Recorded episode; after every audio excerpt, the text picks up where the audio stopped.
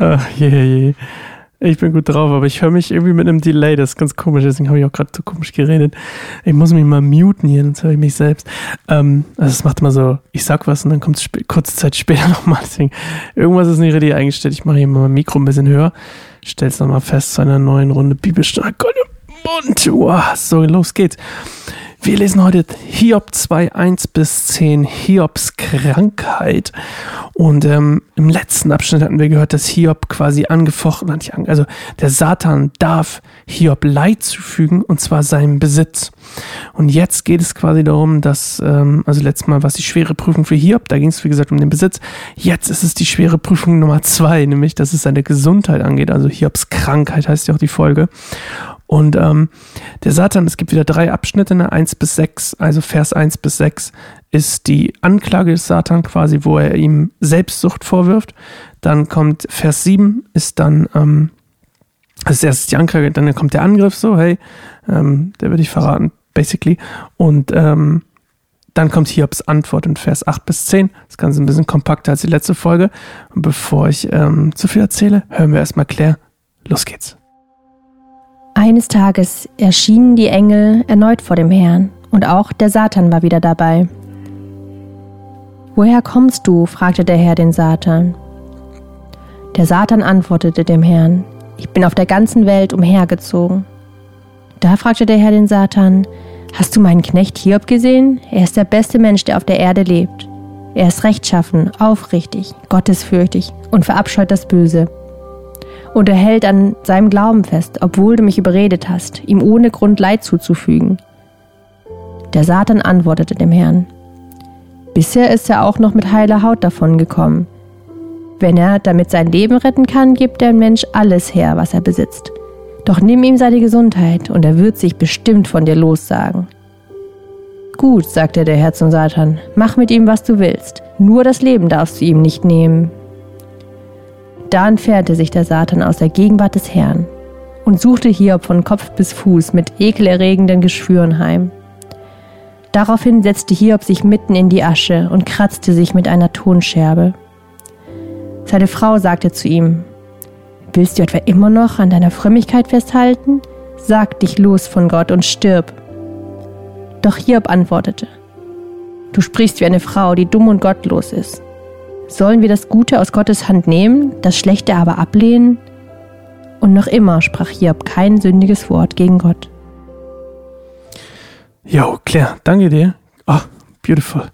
Immer noch ein großer Fan davon. Immer noch ein großer Fan davon. Ich hoffe, ihr auch. Wenn nicht, schreibt mir gerne eine E-Mail. sascha.keinensimmerbaum.org und wir probieren irgendwas zu ändern. Also, bin immer gerne für Feedback offen. Wir haben es auch noch nie so richtig probiert hier mit dem Vorlesen, dass es jemand anders macht, aber diesmal haben wir es immer gemacht. Also, Hiob ähm, der Satan klagt ihn wieder an, dass Hiob selbstsüchtig wäre, ne? dass er quasi sein, ähm, seine eigene Haut retten will, indem er quasi das Leben seiner Kinder und seiner Tiere und seiner Knechte abgibt und, ähm, und sich selbst rettet, dadurch also quasi den Preis dafür bezahlt, dass er davon verschont bleibt. Und deswegen sagt der Satan, hey, wenn du mir die Möglichkeit geben würdest, dass er das Leid selbst ertragen müsste, dann würdest du sehen, dass er sich von dir quasi abwendet. Weil solange der Mensch das Leid noch nicht an seinem eigenen Körper spürt, ist er gerne gewillt, äh, Dinge dafür aufzugeben. Und Gott sagt, okay, mach es, aber du darfst sie nicht töten, ähm, sondern du darfst sie nur viel Leid zufügen. Und dieses Leid übrigens, um es mal aufzuzählen, was Hiob im Laufe des Buches eigentlich so alles aufzählt, was er hat. Ich mach das mal, ich erzähle, ich greife mal ein bisschen vorweg. Also Geschwüre, Juckreiz, krankhafte Veränderungen der Gesichtshaut, Appetitlosigkeit, Niedergeschlagenheit, Schwinden der Kräfte, Würmer in den Geschwüren, eiternde Geschwüre, Atemnot, Schatten vor den Augen, Mundgeruch, Abmagerung, immerwährende Sch was? Ach, immerwährende Schmerzen, Ruhelosigkeit, schwarz werdende Haut, sich schälende Haut und Fieber. Holy moly. Ich bin ja so ein absolut, es gibt ja die, den Männerschnupfen, ne? Um das mal kurz zu erklären. Männer wenn Männer einen Schnupfen haben, einen leichten grippalen Infekt, dann ist es eigentlich gleich Intensivstation-Leveln für viele, für mich unter anderem. Ich bin dann gleich sehr schnell ausgenockt. Aber das hier ist heftig. Also, das ist nicht mal eben, ähm, also es gibt ja viele blöde Krankheiten, das ist heftig. Richtig heftig. Vor allem, weil unser Freund Hiob nicht einfach in die Apotheke geht und sich eine Salbe kaufen kann. Das müssen wir mal einordnen, ne? Und deswegen setzt sich der gute Hiob, und das ist übrigens tatsächlich von Missionaren auch ähm, von damals überbracht oder berichtet worden und aufgezeichnet worden, dass Menschen, die tatsächlich Geschwüre hatten, die geeitert haben und Leid hatten, wollten das mit Asche vermindern. Und diese Asche hat man gewöhnlich vor dem Stadttor gefunden. Und ähm, dieses, also quasi außerhalb der Stadt, wo auch die ganzen Ausgestoßenen, die ganzen Bettler und die ganzen armen, ähm, mittellosen Leute waren. Das heißt, er war so reich und jetzt sitzt er da in diesem Haufen Asche vor der Stadt. Und diese Asche kommt ja natürlich aus, nicht aus dem Nichts, sondern diese Asche ist eigentlich verbrannter Müll größtenteils.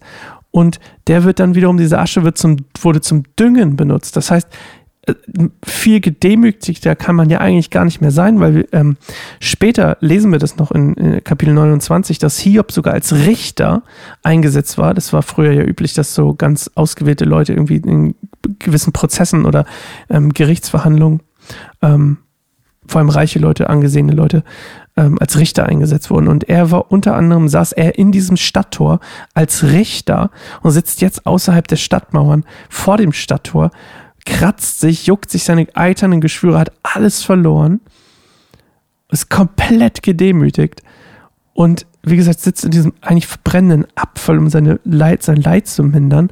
Und dann kommt auch noch zu allem Übel Hiobs Frau, die wahrscheinlich ja auch Leid das ist ja für sie auch Leid, auch wenn sie nicht mit Krankheit geplagt ist. Sie hat ja auch ihre Kinder verloren und ihre, ihren Besitz und ihren Reichtum.